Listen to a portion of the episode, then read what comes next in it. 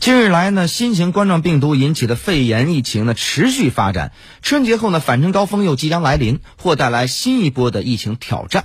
那么这个时间呢，我们来请教到的是中国疾控中心流行病学首席科学家曾光先生，就疫情的发展问题进行深入的分析和探讨。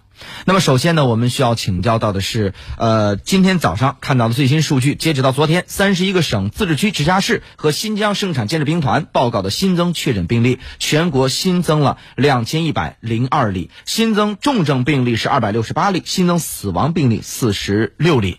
好，那么面对这么一组数字，之前呢有专家预判到的即将迎来的一个拐点，疫情的拐点，现在来看，疫情拐点到来了吗？以及呢，我们知道呢，武汉市政府呢其实是为这次的疫情的防控工作呢是做出了一个巨大的努力，包括我们所谓说的对这个呃城市进行一个封城，所谓的封城啊。那么现在来看。这些措施是否有助于这场疫情的一个防控？那么以及呢，这场疫情的防控的拐点到底是否到来，或者说什么时候能够到来？我们来听一下曾光先生的分析。呃，是这样的，具体问题具体分析。因为武汉封城的话是有两个作用，一个是输入病例对外的，是吧？另外一个是的话呢，内部封城的，是吧？这两点的话呢，我看内部封城，武汉内部封城的效果好像是看到了，武汉市的病例是在减少。对外的话呢，我想现在是，呃，往外输出的病例也是明显减少。另外就是武汉以外的这些湖北省以外的这些城市啊，就是它自己形成了，可能也形成了家庭传播呀，是吧？也就形成二代啊，有些地方还形成了三代病例，所以它的效果的话呢，是在各地体现不一样的，体现的好坏跟各地的防控的这个效果是有关系的。嗯，那么对于这个湖北武汉市来说，它这个疫情还是一个快速增长的一个阶段。但是对于湖北以外的呢，这个全国其他地方来说的话，现在的疫情到底是快速增长还是有效的进行控制了？我们继续来听一下曾光先生的分析。我觉得现在是这样的啊，武汉以外的这个，我总认为武汉以外的这个，呃，这个战役啊，是现在是应该是能够迅速打胜的。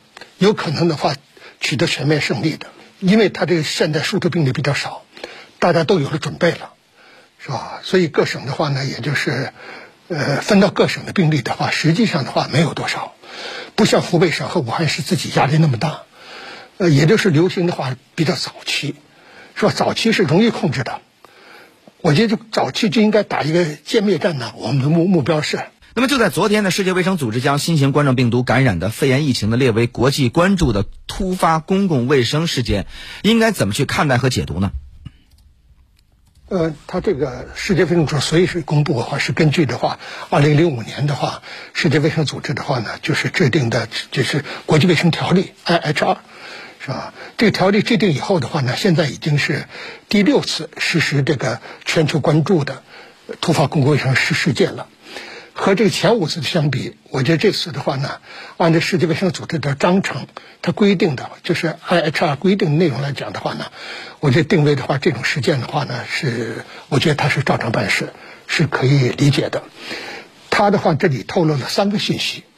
我的第一个信息的话呢，我觉得他公布这个的同以前，中国和这个世界卫生组织有非常良好的合合作，世界卫生组织对中国话非常满意。呃，所以他的话呢，就说这点的话，对我们国内来讲的话呢，应该对这个有个正确的认识。这世界卫生组织照照章办事嘛，他也是为了全世界人民的这个公共卫生安全，是吧？我第二点的话呢，我觉得世界卫生组织这个也是是面向这个发展中国家的，是吧？因为因为世界卫生组织工作的重点就是发展中国家，如果一旦这个疫情传到发展中国国家去，是吧？有可能实现了失控。因为这些国家的话呢，可能没有中国这么强的这个防控能力，所以现在告诉这些国家呢是很必要的。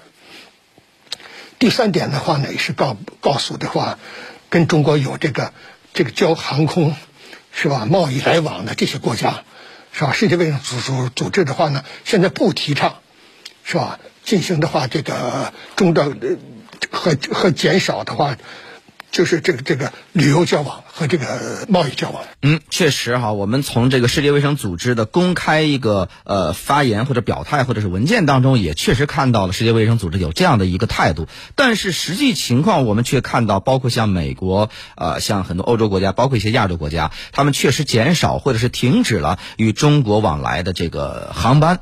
那么，这个他们的一些态度是否和世界卫生组织态度是啊违背的或者相左的呢？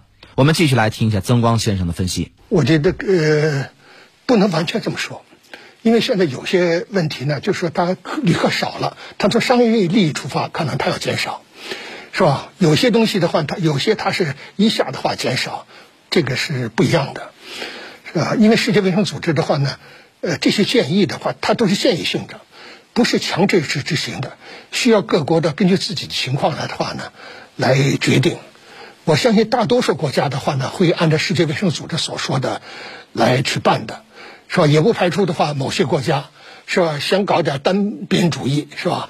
对着多边主义的话，这个世界卫生组织说的话呢，他是呃要服从他自己的利益的，是吧？也也有这样的情况。即使这样的话，也是在我们意料之中的。好，那么从外回到内，我们还要看自己。我们来看北京就在表示说，现在的疫情已经从失误性向扩散型来进行转变了。那么这种传递出的信息是怎样的一个信息呢？我就只能说有有这个风险。北京提的是有这风险。呃，据我所知的话，我和北京市的话有很密切的联系，特别是我们和北京一些的话基层的，是吧？因为都有我的学生嘛，我们培训的。有些联系，他们都认为的话呢，北京市疫情的话呢，还是是吧可防可控的。基本上武汉的输入病输入来的病例是吧，都在监控中。以及后头发发展的话呢，也就是出现了一些家庭聚集性的，是吧？很少的话能够是家庭聚集以外的很少。我像北京这样的话呢，就是再加把劲，完全有可能实现的话，能够阻止，是吧？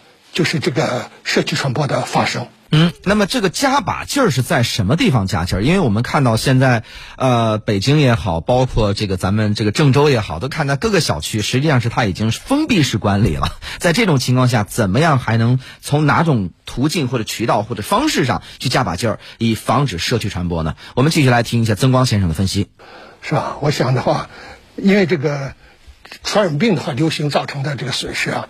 包括三个方面，一个方面是疾病造成的，呃，这个呃感染和这个死亡，发病和死亡，这是一个；第二就是恐怖造成的，是吧？第三个的话就过度反应。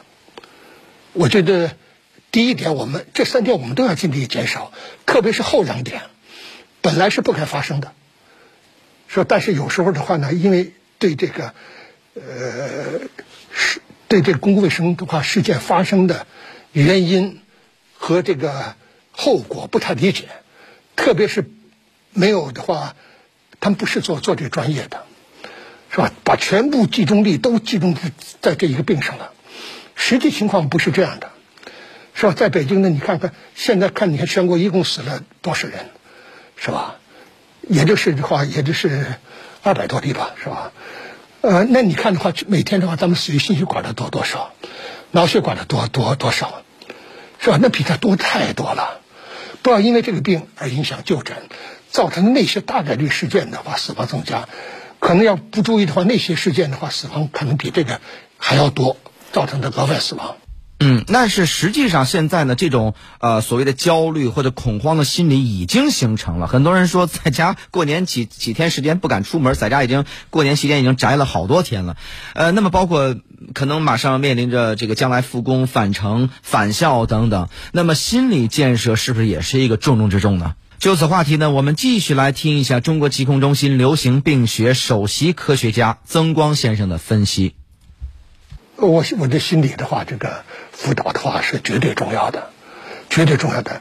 你看现在在这在同期，几乎是就是我们是中国这个呃在流行的话，那个那个新型冠状病毒的话，这个流行的同期，就在美国的话，它这个流感是吧？美国统计了多少啊？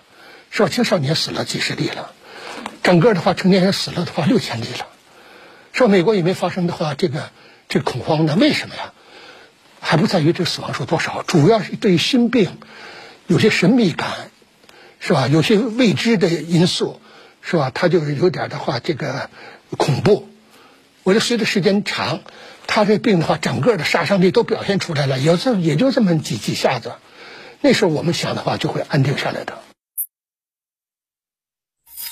您正在收听的是。